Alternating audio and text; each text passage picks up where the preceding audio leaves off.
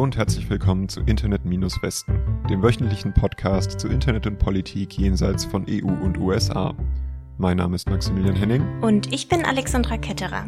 Heute sprechen wir über eine Internet-Whitelist in Myanmar, mehr Handynummern sammeln in Nigeria, neue Moderationsregelungen für soziale Medien in Brasilien und digitale Arbeit in Osteuropa.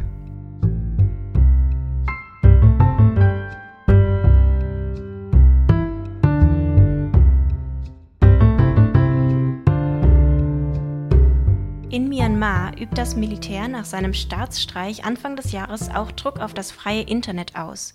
Seit Anfang Februar wurde der Internetzugang immer mehr eingeschränkt. Jetzt versucht das Militär ein landesweites Intranet mit eingeschränkten Diensten aufzubauen.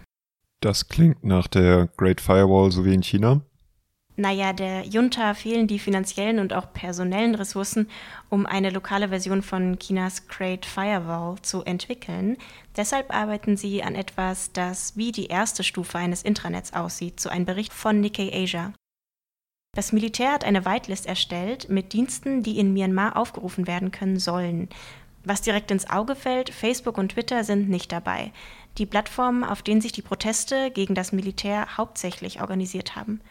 AktivistInnen hatten dort die Gewalt des Militärs dokumentiert, während Facebook zum Beispiel die Profile des Militärs blockiert hatte. Erlaubt dagegen, also auf der Whitelist, sind zum Beispiel Tinder, WhatsApp und Candy Crush. WhatsApp, aber ich meine, das ist ein Kommunikationsdienst. Können Leute sich da nicht auch gut organisieren? Ja, das stimmt, aber viele Dienste stehen auf der Whitelist, die wichtig für die burmesische Wirtschaft sind. Also zum Beispiel WhatsApp, LinkedIn oder Zoom wurden für die Wirtschaft als wichtig empfunden und sollen wieder freigegeben werden. Dazu stehen auf der Whitelist auch Banking-Apps und andere finanzielle Dienstleister, genauso wie Lieferservices. Zum Beispiel das Lieferunternehmen Crab. Ich weiß nicht, ob du dich noch daran erinnerst, Max, aber letzte Woche habe ich dir da zum Beispiel schon über Crab was in Indonesien erzählt. Ich erinnere mich, aber ich glaube, ich werde gleich mir noch einmal die alte Folge dazu anhören. Sehr gut. Also es geht hier weniger um Internetzugang für die Bevölkerung, sondern mehr um die Rettung der Wirtschaft.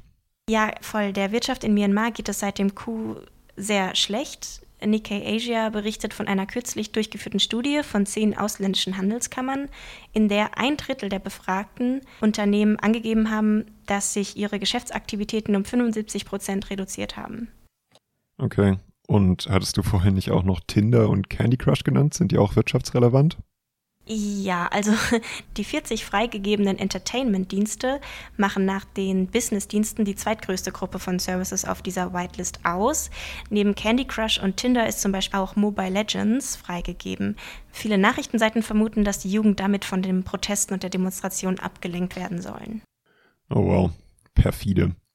Und äh, wie werden die Chancen für dieses Internet eingeschätzt? Wird es wirklich passieren? Also man muss dazu noch wissen, dass solch eine Internetkontrolle den Menschen in Myanmar nicht fremd ist. Als in den frühen 2000ern Einwahl-Internetdienste verfügbar wurden, konnten die Benutzer in Myanmar nur auf ein staatlich überwachtes E-Mail-System und eine begrenzte Sammlung von genehmigten Websites zugreifen. Diese Beschränkungen hielten sogar bis 2011 an. Die Junta dürfte aber beim Aufbau dieses eingeschränkten Inlandsinternets einige Probleme bekommen, technologische und auch generell von den Möglichkeiten und den Ressourcen her. Die International Crisis Group zweifelt deshalb auch stark daran, dass dieses Projekt erfolgreich sein wird. Die Menschen in Myanmar haben Wege gefunden, viele dieser Beschränkungen zu umgehen, meist indem sie sich auf virtuelle private Netzwerke, also VPNs, verlassen. Trotz der anhaltenden Zensurbemühungen des Militärs haben Regimegegner das Internet erfolgreich genutzt, um Proteste zu organisieren und Menschen zu mobilisieren. Zum Beispiel eben indem sie verschlüsselte Messenger-Dienste und andere Apps nutzten, um die Zensur zu umgehen.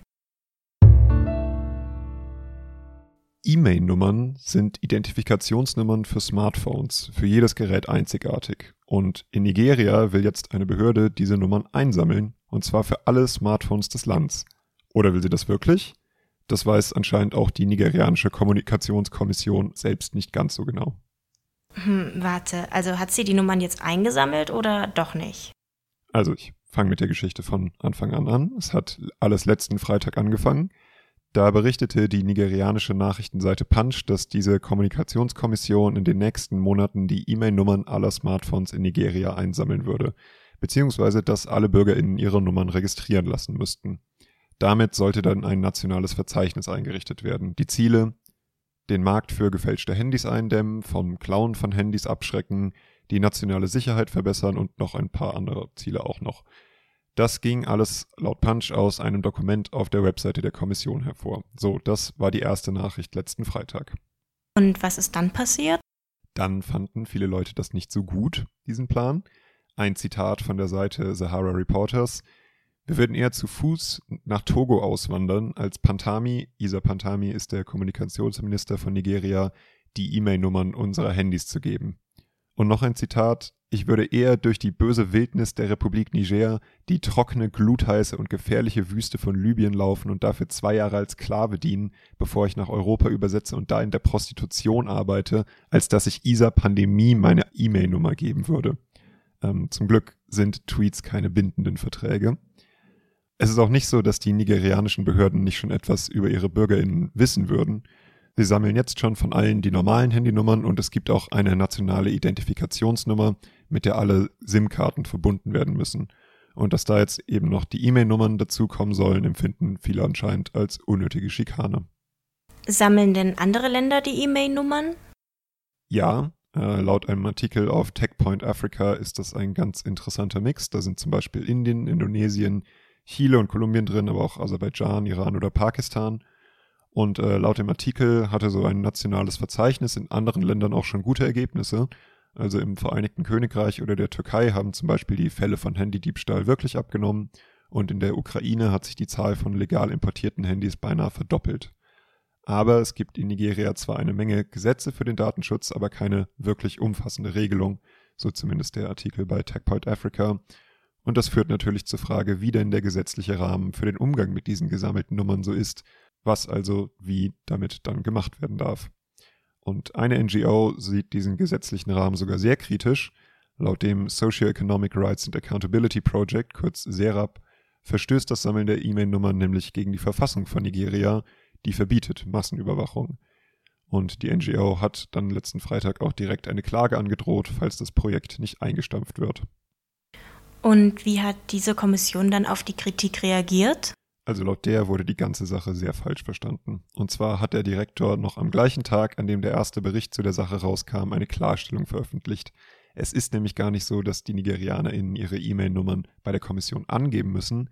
Nein, das erledigt das System zur Verwaltung der Nummern nämlich automatisch und die BesitzerInnen der Handys müssen für diese Speicherung ihrer Daten gar nichts mehr machen. In Brasilien will Präsident Bolsonaro die Entscheidung darüber, ob Posts oder Accounts von sozialen Medien gelöscht werden, nicht mehr den Tech-Unternehmen überlassen. Und zwar mit einem Dekret, das das zivilgesellschaftliche Rahmenabkommen des Internets ändern soll. Das ist die brasilianische Internetverfassung, die gewisse Grundrechte seiner Nutzer garantiert. Wenn das Dekret in Kraft tritt, könnten soziale Netzwerke nur mit einem Gerichtsbeschluss oder in Ausnahmen, die auch im Gesetz selbst definiert sind, Inhalte entfernen oder Konten und Profile sperren. Inspektor der Moderation soll das Nationale Sekretariat für Urheberrecht und geistiges Eigentum sein, also eine staatliche Behörde. Okay. Ähm, Bolsonaro wird oder wurde ja oft in einem Atemzug mit Donald Trump genannt und der wurde ja von Twitter und Facebook äh, gesperrt vor einiger Zeit und es gab dann ja eine sehr große Diskussion über Deplatforming will Bolsonaro hiermit jetzt vielleicht verhindern in Brasilien, dass ihm das gleiche passieren kann wie Trump damals? Genau, das scheint sein Plan zu sein. Posts von Bolsonaro und sogar dem oder seinem Gesundheitsministerium über Covid-19 zum Beispiel wurden von sozialen Medien in der Vergangenheit wegen Disinformationen schon blockiert. Da wollen sie wohl wieder die Entscheidungsmacht bei der Regierung haben. Und generell gab es in Brasilien auch schon auf sozialen Medien auch gezielte Kampagnen mit gefälschten Accounts, um Wahlstimmung für bestimmte Bolsonaro-nahe Landes- oder Bürgermeisterkandidatinnen zu machen. Solche Versuche wurden von Facebook durch das Aufdecken von Inauthentic Profile Behavior verhindert und von der Plattform verbannt. Wie sieht das rechtlich aus? Darf Bolsonaro sowas denn überhaupt entscheiden? Bolsonaro rechtfertigt das Dekret als nötig für die Verteidigung der Meinungsfreiheit gegen angebliche Zensur durch die Unternehmen. Aber die von der Nachrichtenseite Gizmodo Brasil befragten Expertinnen sind der Meinung, dass der Text den aktuellen wissenschaftlichen Erkenntnissen zuwiderläuft, illegal und verfassungswidrig ist, außerdem der Zensur der Exekutive in den Netzwerken Tür und Tor öffnet und Strafen anwendet, die nicht mal im Gesetz vorgesehen sind. Ui. Das Ja, das erste Problem mit dem möglichen Dekret ist, dass es über die Regulierung des zivilgesellschaftlichen Rahmenabkommens des Internets, was ich eben vorhin gesagt hatte, hinausgeht und das verändern will. Das ist für ein Instrument dieser Art illegal und verfassungswidrig. Die Regierung scheint darüber aber auch informiert zu sein. In dem Entwurf des Dekrets, der jetzt herumschwirrt, warnte der Generalstaatsanwalt vor diesem rechtlichen Problem und empfiehlt, dass die Änderung nicht durch ein Dekret, sondern durch eine vorläufige Maßnahme umgesetzt werden soll. Eine Anwältin, die mit Gizmodo Brasil gesprochen hat, hält aber auch eine solche vorläufige Maßnahme als nicht mit dem Recht vereinbar. Sie vermutet, dass sie mit ziemlich hoher Wahrscheinlichkeit vor Gericht landen wird, wie es bei mehreren Maßnahmen von Bolsonaros Regierung im Jahr 2020 der Fall war.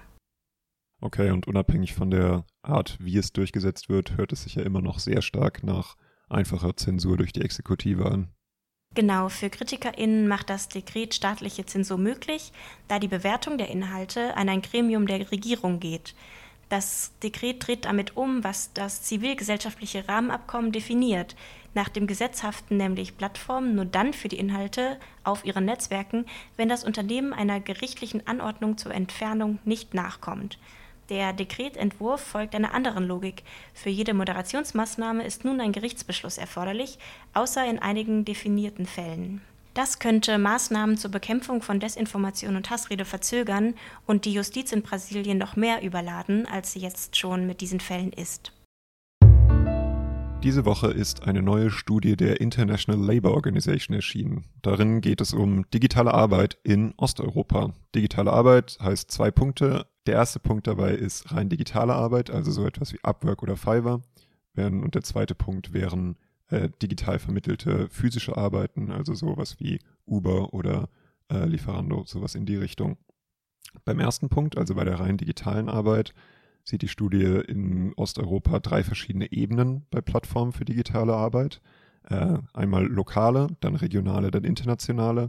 Wobei es ganz interessant ist, dass es da einen Sprachenunterschied gibt. Also lokal sind halt bei vielen Ländern Bulgarien, Litauen, Estland und so weiter jeweils auf den Landessprachen. Regional gibt es dann oft äh, eine russische Version, weil ja Russisch sehr äh, beliebt ist oder sehr viel gesprochen wird in Osteuropa bei internationalen Plattformen wie eben Upwork oder Fiverr, ähm, die sind dann aber oft auf Englisch, weil es ja auch oft amerikanische Firmen sind.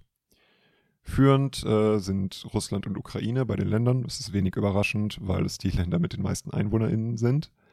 Wie anderswo auch ist es hier so, dass ähm, bei Arbeit auf solchen Plattformen die Leute überdurchschnittlich hochgebildet sind. Also sehr viele haben einen Universitätsabschluss.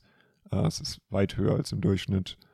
Und es lässt sich auch ein interessanter ähm, Geschlechtsvergleich anstellen in den drei Bereichen, die es so ungefähr gibt bei diesen Arbeiten. Einmal eben IT, dann äh, Content schreiben im weitesten Sinne, also Texte für Werbung, äh, Beschreibungen von irgendwelchen Inhalten auf Webshops und so weiter und äh, Multimedia-Inhalte, also Videos schneiden und so weiter.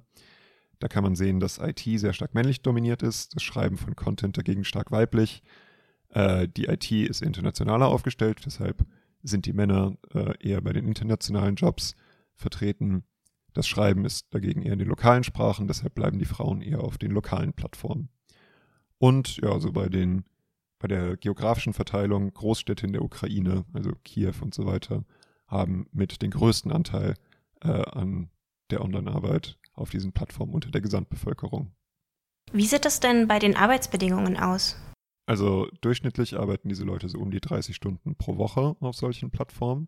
Das Ganze ist aber sehr polarisiert. Äh, manche, die das wirklich professionell machen, arbeiten da bis zu 60 Stunden, andere nebenher nur ein paar Stunden pro Woche. Es wird viel an Wochenenden und Feiertagen gearbeitet, auch sehr viel bei Nacht.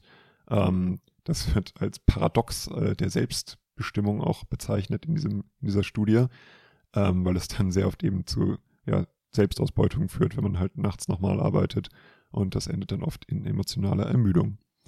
Äh, das Einkommen ist dafür sehr hoch im Vergleich zum durchschnittlichen nationalen Einkommen. In Serbien zum Beispiel doppelt so hoch. Und außerdem ist dann natürlich noch der Punkt der Autonomie.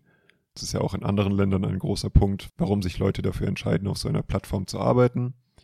Ist aber manchmal eben auch nicht gegeben. Und äh, in diesen Ländern in Osteuropa äh, sind laut der ILO-Studie ungefähr 50 Prozent der Beschäftigten in einer Grauzone von Scheinselbstständigkeit zwischen einem richtigen Angestelltenverhältnis und eben der richtigen Selbstständigkeit.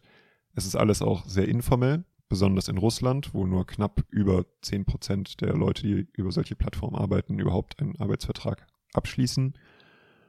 Genau. Und damit kommen wir zu Punkt 2, nämlich den digital vermittelten physischen Arbeiten, also Essensliefern und ähm, ja, Uber, also Taxidienste. Wie sieht es da denn im Vergleich zwischen West- und Osteuropa aus? Genau, also es ist äh, viel verbreiteter in Osteuropa, auf solchen Plattformen zu arbeiten und auch sie zu benutzen. Äh, zum Beispiel zeigt eine Statistik in der ILO-Studie, dass äh, in Litauen ungefähr 80 Prozent der Bevölkerung Carsharing-Apps nutzen. In Tschechien dagegen ein, über ein Viertel der Erwachsenen einmal pro Woche so eine Arbeit, die über eine App vermittelt wurde, äh, ausübt. Bei den vertretenen Unternehmen sind natürlich die bekannten amerikanischen dabei, besonders Uber, äh, aber auch Bolt aus Estland, Yandex Taxi, also vom russischen Giganten Yandex. Und dann wird als Beispiel auch noch eine kleine slowakische äh, Uber-Äquivalent-App genannt, die als einzige laut der Studie auch sich an alle gesetzlichen Beschränkungen einhält, aber wirklich nur in einigen wenigen Städten vertreten ist. Die Reaktionen der Regierung auf diese Apps sind sehr unterschiedlich gewesen. Zum Beispiel ist Uber in Tschechien sehr beliebt. In Bulgarien wurde es dagegen schon früh verboten. Ähm, die Studie hatte eine sehr interessante Auflistung mit äh, den genauen Zeitpunkten, wann Uber in welchem Land äh, angefangen hat und wie verschieden diese Länder dann zu verschiedenen Zeitpunkten darauf reagiert haben. Gibt es organisierte Interessenvertretung von den Leuten, die für die Plattform arbeiten? Ähm, also die Gewerkschaftsaktivität in diesem Sektor in Osteuropa ist gering und nimmt auch eigentlich weiter ab. So zumindest die Zahlen aus der Studie. Da spielt auch die sozialistische Vergangenheit dieser Länder eine große Rolle. In der Ukraine gibt es eine einsame Gewerkschaft für Lieferkuriere bei Glovo. Und äh, in manchen Sektoren und Ländern gibt es Vertretungen durch Vereine und Verbände, also wirklich eher für Freelancer halt gedacht. Und nur im Transportsektor gäbe es aber in ganz Osteuropa wirklich Einigkeit, dass da bessere Arbeitsbedingungen nötig seien.